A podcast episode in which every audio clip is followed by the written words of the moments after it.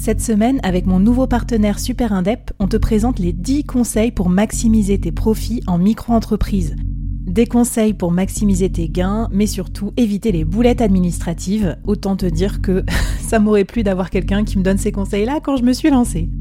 Je te mets le lien vers ces 10 conseils pépites et un petit cadeau qu'on te réserve avec Super Indep en description de cet épisode.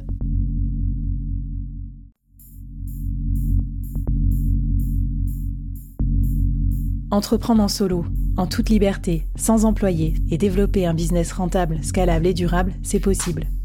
Je suis Flavie Prévost, ex-dirigeante devenue solopreneur et créatrice du premier incubateur de solopreneurs en France.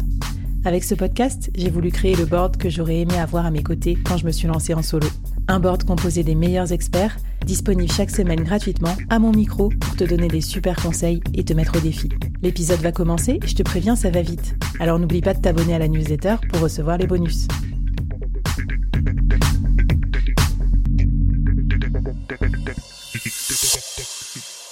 Alors, être créatif, euh, c'est passionnant, mais c'est vrai que c'est compliqué à transformer en euros. Euh, pour tous les trucs que tu décrivais, les freins personnels, mais aussi les freins du client, qui comprend pas toujours le temps qu'on passe à faire les choses, qui comprend pas toujours la valeur euh, d'une création euh, et comment la transformer en monétaire en fait, qui est quand même souvent un peu la monnaie d'échange numéro un des entreprises. Plein de freelances créatifs que je vois ou que j'accompagne moi aussi dans l'incubateur me disent parfois, ouvrent des grands yeux quand je leur dis quel est ton ROI euh, le retour sur investissement. Ouh là là, beaucoup trop technique cette affaire. Hein. entre ce que tu coûtes et ce que tu rapportes, elle me regarde comme si vraiment j'avais j'avais fait un crime de lèse-majesté. Mais bon, bah un freelance, c'est quand même un budget, les gars. Donc en fait, moi, quand je paye pour un freelance, j'ai envie que ça me rapporte quelque chose. Mais quoi? Alors Manon, qu'est-ce que tu en penses de cette euh, transformation économique de, de, la créativité de nos chers freelance euh, artistes? Je suis euh, complètement alignée avec ce que tu viens de décrire. En fait, c'est, je crois, la problématique la plus répandue chez les créas, c'est cette incapacité à construire un discours qui est un discours créatif qui fait le pont avec les enjeux business du client. Et ça, au passage, c'est une problématique de freelance euh, encore plus, hein, euh, de façon générale. Mais chez les créas, c'est d'autant plus difficile que euh, on les amène rarement à questionner le sens, enfin l'utilité, la fonction de la création. Mmh. La création, on pourrait en dire plein de choses. Euh, ça change, ça transcende le monde. Euh, elle a un pouvoir esthétisant. Elle euh, fait voir la vie autrement. Elle bouscule. Elle génère une réponse émotionnelle.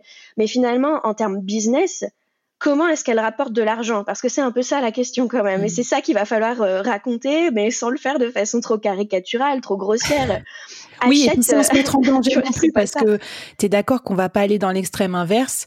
De se mettre aux variables sur les résultats quand, quand, tu crées un branding ou tu vois à un moment ça n'a pas de sens non plus parce qu'il y a, y a d'autres choses en jeu. Il n'y a pas que la création il y a aussi le business model de la boîte. Euh, on va être un élément contributif mais en tant que freelance parfois on est bien peu de choses dans euh, tout un écosystème d'entreprise. Oui et puis il euh, faut voir un truc quand même c'est que la plupart du temps les entreprises n'ont pas les moyens mettent pas en place les moyens pour traquer aussi l'impact opérationnel d'une création. Le, métier de créa c'est pas un métier c'est pas un métier opérationnel c'est un métier fonctionnel dans l'entreprise qui va avoir potentiellement un impact opérationnel grâce au métier du marketing, dans la façon dont ils vont être diffusés, dans la stratégie dans laquelle ça va s'ancrer, etc. Euh, et en fait, euh, déjà que les entreprises traquent pas toujours énormément euh, ce qui fait que ça a marché dans telle campagne marketing, dans telle solution, dans telle stratégie, et, la réponse est, enfin, la raison est simple, hein, c'est que c'est très complexe, c'est que c'est souvent un écosystème, un ensemble d'événements, plus la temporalité, plus ceci, plus cela. Et donc, euh, moi, ce que je, conseille de faire, c'est de, c'est d'apprendre à, pitcher sa créa en, apprenant à, expliquer sa méthode de travail, à, apprendre, à justifier ses choix, ses parties pris graphiques, c'est fondamental. En fait, de un, ça fait partie du job, et si vous savez pas le faire, il va falloir vraiment, vraiment bosser dessus parce que de mm. toute façon, ça fait partie du métier et c'est un impondérable. Mais en plus de ça, c'est un atout majeur dans un discours parce que c'est mille fois plus convaincant. Euh, si on prend un exemple, admettons que euh, j'ai fait l'identité visuelle d'une asso euh, pour, euh, je sais pas, une asso qui est dans la petite enfance. Bon, je fais une identité, une charte graphique avec des couleurs pastel, avec une typo très en rondeur, genre une quicksand, un truc comme ça. Et puis, j'ai deux choix. souvent, je vois des créas qui pitchent leur créa, leur, charte à des clients et, en disant voilà, donc j'ai choisi ces couleurs parce que c'est doux, donc c'est bien. Enfin, c'est un peu court quand même. Le c'est doux, donc c'est bien. viens, on, viens, on creuse un peu. Hmm. Le choix des couleurs pastel, c'est associé à l'environnement de la petite enfance. On va tout de mm. suite comprendre de quoi on parle. Donc en fait, sans même connaître la signature de l'association, la signature de marque, sans même aller voir le site internet, on sait déjà qu'on est dans l'univers de la petite enfance. Déjà, un point pour la mémorisation de l'entreprise et la reconnaissance top of mind, la notoriété, tout ça. Voilà, exactement. Ensuite, on choisit une typographie euh, au bout, au, sans empattement, avec euh, euh, un traitement très arrondi. Et la rondeur, ça crée de la douceur, mais ça crée aussi une sensation de familiarité. Ça crée de la proximité. Or, c'est exactement ça qu'on veut quand on travaille avec la petite enfance, puisqu'on parle de lien. On parle de mm. justement de cette capacité à, à éduquer, à accompagner, à faire grandir. Et tout ça requiert la qualité du lien. Et donc implicitement, en faisant le choix d'une typographie tout en rondeur, on raconte quelque chose de l'entreprise et de ses valeurs.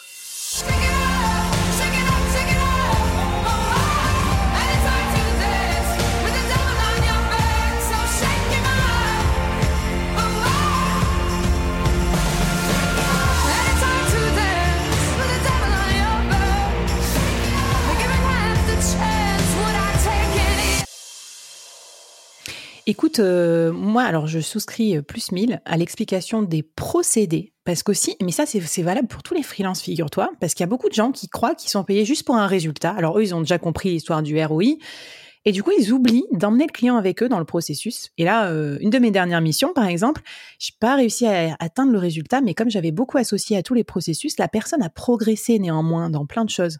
Et en fait, je trouve ça essentiel. Et pour avoir moi fait appel à des graphistes, beaucoup pour le board, l'identité, euh, qui est chère à mes yeux, j'ai vu leur méthodologie, j'ai vu le temps qui passait. Certains ont dessiné en live avec moi. Ils m'ont bien expliqué. Et du coup, tout ce travail avait beaucoup plus de valeur à mes yeux maintenant que je sais combien ça leur a coûté. Tu vois ce que je veux dire? En temps, ah, en recherche, en machin. Alors que, le gros défaut du, graphiste, prenons cet exemple, il y en a plein qui coûtent de board, c'est vous allez pondre un logo et on va dire j'aime, j'aime pas. Parce que juste, on va juger sur un truc sans, sans avoir aucun contexte. Complètement. Alors ça, c'est un grand classique, le j'aime, j'aime pas, euh, sans même euh, expliquer ce qui se passe. Euh, si je vais plus loin, moi j'ai déjà entendu j'aime pas, je paye pas. C'est tout à fait, tout à fait délicieux. ça fait partie de... C'est un peu le bingo de la phrase de l'enfer. le, le, effectivement, en fait, embarquer le client dans son travail et faire, ce, faire cet exercice de, de, description des étapes, de description de sa production, de justification de ses choix, impliquer le client. Alors évidemment, euh, ça dépend un peu qui, hein, euh, mais mm. euh, impliquer quand on le peut, surtout les, surtout les, les petites entreprises, les petites structures vont, vont, être vachement plus réceptives à ça. Un grand groupe avec déjà un secteur, enfin avec déjà un service de com, c'est très différent, mais embarquer un client, ça, change totalement la donne et la perception de la valeur en fait. Et donc euh, mm.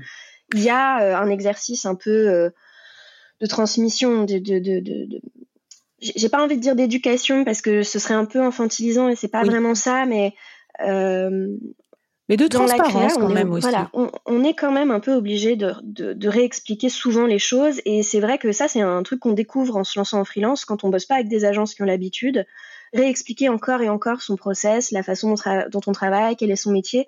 Pour certains freelances, c'est pas très souhaitable, c'est pas ce qu'ils aiment. Et pour d'autres, c'est génial parce qu'ils le font très bien. Moi, c'est un truc qui m'a beaucoup plu. J'ai eu cette chance d'aimer ça euh, mais je pense que ça fait partie d'ailleurs des choix euh, stratégiques qu'on pose un peu. Qu'est-ce que, à quoi j'ai envie d'être confronté Est-ce que tu es le sachant ou est-ce que tu es le vulgarisateur? En tout cas, moi, en tant que cliente, je peux vous dire que j'aime bien apprendre des choses des freelances avec qui je travaille. Donc, euh, je remercie tous les graphistes qui m'ont appris plein de trucs comme les empattements, les machins, d'autres termes graphiques que, que j'ai. Pour ma culture perso, je trouvais ça super. Alors, pour finir, parce qu'on avance, on avance, mais il y a, y a plein de choses à dire encore. tu me disais aussi, le gros tue l'amour, c'est je fais de tout pour tout le monde. Et ça, on le voit tout le temps, genre euh, graphiste, généraliste ou machin. Euh, comment se sortir de cette euh, chose trappe-là et qu'est-ce que tu recommandes de, faire différemment? C'est une super question. Je... Le fameux je fais un peu de tout pour tout le monde, c'est quand même le meilleur moyen de dire je fais un peu de rien pour personne et de se rendre oubliable en une phrase. ça vient de la peur de se fermer des portes. L'intérêt des créatifs, c'est que c'est des touches à tout, c'est des bricoleurs, c'est que euh, on aime croiser aussi les compétences, les savoirs, les techniques, les médias. Et euh, c'est très difficile de demander à quelqu'un qui est comme ça et dont le métier c'est d'être dans une approche transversale, de, de, de, de, lui dire bah maintenant tu vas focus, maintenant tu vas te nicher, maintenant tu vas cibler, parce qu'en fait euh, ce qu'ils entendent c'est maintenant tu vas plus pouvoir faire tout ce que t'aimes. Or c'est pas du tout ça. Moi je prends souvent la métaphore du théâtre. Quand tu es au théâtre, il y a le devant de la scène. Et le devant de la scène, c'est ta signature, c'est ton marketing, c'est ton positionnement, c'est-à-dire ta capacité à dire je résous tel problème pour telle personne de telle façon. Et je suis excellente là-dedans. Mais il y a le backstage.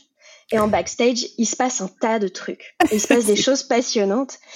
Et surtout, en backstage, on peut signer des trucs qui ont rien à voir avec le, avec le devant de la scène. Et euh, donc, euh, moi, c'est ce qui m'est arrivé et c'est ce qui arrive à beaucoup de créas que j'accompagne on pose un, on pose un positionnement. Alors évidemment, il faut quand même que ce soit un positionnement qui nous intéresse, qui nous plaise, parce que l'objectif, ça reste quand même d'attirer majoritairement ce genre de clients.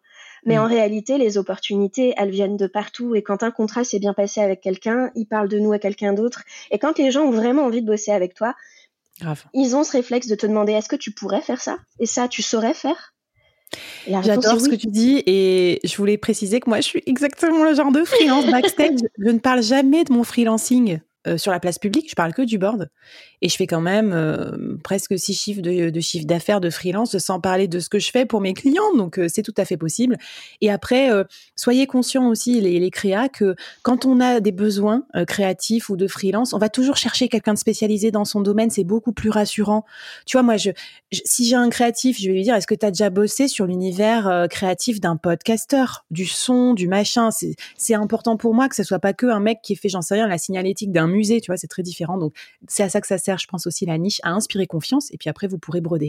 Écoute, euh, c'est trop intéressant. Euh, tu nous mets aussi plein de ressources dans la newsletter du board. Euh, abonnez-vous pour la recevoir juste après cette mini-série, parce que là, bah, tu as, énormément de choses à nous, à nous apporter. Un petit défi pour finir, avant qu'on passe au troisième épisode, comment bien manager ses clients, parce que ça, c'est sûr que c'est aussi un gros gouffre de temps potentiel pour les créatifs. Ouais, carrément. Alors moi, ce que je, je, lance comme défi à nos auditoristes, c'est de c'est d'écrire leur phrase de personal branding. C'est un exercice euh, vraiment simple, mais très très très utile et qui demande mine de rien plus d'efforts qu'on ne le croit.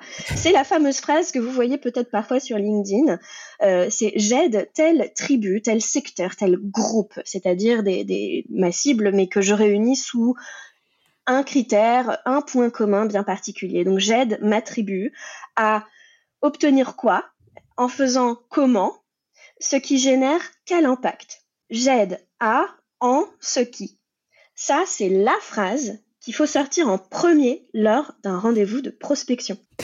La phrase qui tue, je rigole trop parce qu'en tant qu'ancienne head of sales, je peux te dire que j'aide des euh, fournées et des fournées d'entrepreneurs et de solopreneurs à constituer cette phrase et euh, elle est simple mais elle n'est pas facile à trouver. Écrivez-la quelque part et améliorez-la, bonifiez-la au fur et à mesure.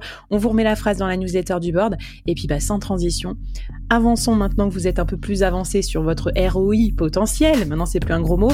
On va regarder comment manager ses clients pour que ça vous soit euh, une source de rentabilité plutôt que de perdre de l'argent. Parce que c'est bien beau de prendre des missions, mais si derrière vous savez pas gérer vos clients, surtout en créatif, vous allez vous, euh, vous allez vous compliquer la vie c'est parti pour le troisième épisode.